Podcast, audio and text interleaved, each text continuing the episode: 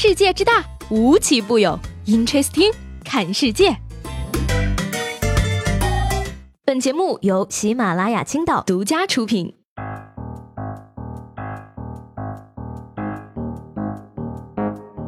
Hello，各位好，欢迎收听本期的 Interesting，我是西贝。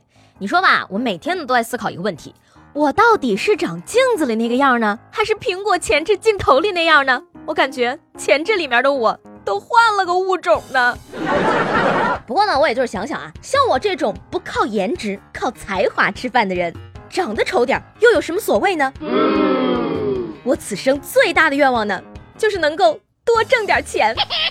不过说起来呢，这个有钱人的世界啊，我真的是参不透啊。北京时间的这个二零一八年八月十九号的下午两点呢，王思聪作为职业选手参加了英雄联盟夏季赛的比赛，在首局比赛中呢担任 ADC，虽然我也不知道这个 ADC 是什么啊，并最终取得了胜利。然而呢，就在一个小时之后的三点十分呢，王思聪选手正式宣布退役，创造了英雄联盟职业选手退役的年龄记录。而在他这个辉煌而短暂的职业生涯里呢，至今仍然保持着百分之一百的胜率，未尝一败。据悉呢，离开职业赛场的王思聪选手呢，将接手家中的亿万生意。祝愿每位退役的电竞选手都能在另一个舞台继续发。光发热。嗯，你说马云跟一堆武打明星、世界冠军拍武侠片儿，王思聪跟一堆世界级电竞选手打游戏，这种富人的娱乐，我真的好想尝试啊！不过，要我说吧，王思聪能赢呢，其实跟钱也没有什么太大的关系，主要原因呢，还是他前两天发了杨超越，好吗？逆风翻盘，向阳而生，你们还敢说这跟杨超越没有关系吗？你看啊，王思聪加杨超越加周立波等于金钱加事业加爱情，宇宙无敌超级三合一的锦鲤，各位没事的时候可以转一转哦。哎，这个游戏竞技的火爆呢，其实让不少人改变了对玩游戏的看法啊。但是呢，日本却有位网友表示啊，说玩游戏的好处远远不止名利双收那么简单。日本这位网友呢发文称啊，说自己连续五个月每天都带着 VR 玩游戏之后呢，视力居然奇迹般的从零点三上升到了一点零，现在不戴眼镜也能开车了，Amazing。嗯，我想说吧，这个先不要管它真的假的，请问如何才能让我妈看到这条新闻呢？不过玩 VR 能提高视力，你确定自己买的不是眼部按摩仪吗？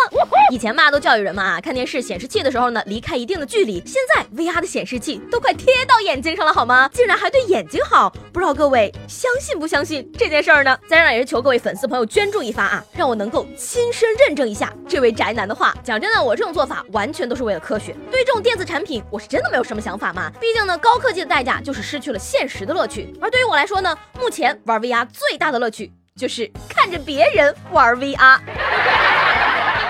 不得不说啊，这个科技的力量还是很强大的啊！在八月十六号的二零一八年世界机器人大会上呢，科大讯飞的董事长现场演示了语音合成特朗普的声音，并且让他开口说了中文，Amazing！那他还透露呢，像什么高德导航上的林志玲啊、郭德纲的声音都是他们合成的。恭喜你成功发明了一款变声软件。不过怎么感觉上当受骗了呢？我要是把这个消息跟公司的男同事公布一下，他们是不是？马上就会把林志玲的声音包卸载掉呢。其实我觉得吧，最实用的呢，应该开发一个驾校教练的语音包，听着一定很提神。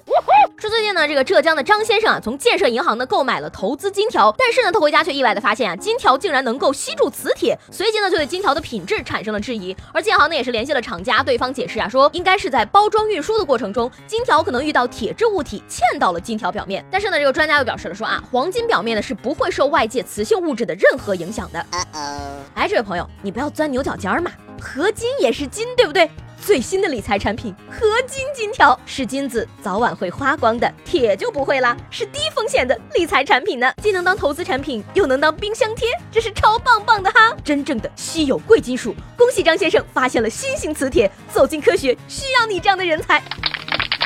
不过呢，这个事儿也是解答了我一直以来的疑惑啊！你说为什么贪官情愿在家里囤三吨的现金，也不买黄金呢？你说说，黄金是假的，人民币也跌了，我现在是不是只能多预备点纸钱，让自己到了下面能过上土豪生活呢？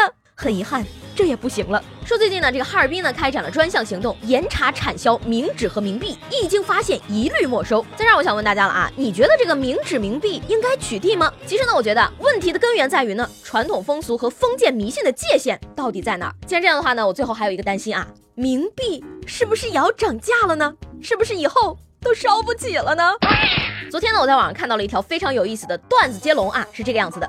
给山西人一瓶醋能办所有的一切，给陕西人一个馍能夹住整个世界，给重庆人一个火锅能涮下整个宇宙，给天津人一张饼能卷出一个未来，给广东人一个包能包住整个福建，给东北人一个锅能乱炖整个人间，给江苏人一张试卷，以上全是重点。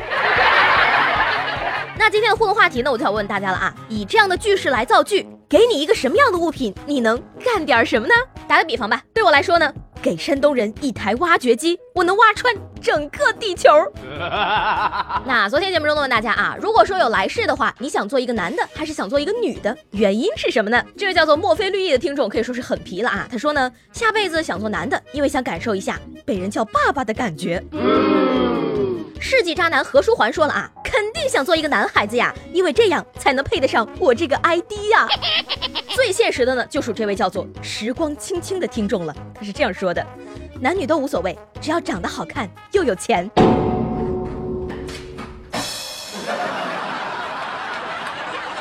好了，那今天的 Interesting 就到这里了。我是西贝，喜欢我的话呢，记得给我留言以及评论。明天见喽，拜拜。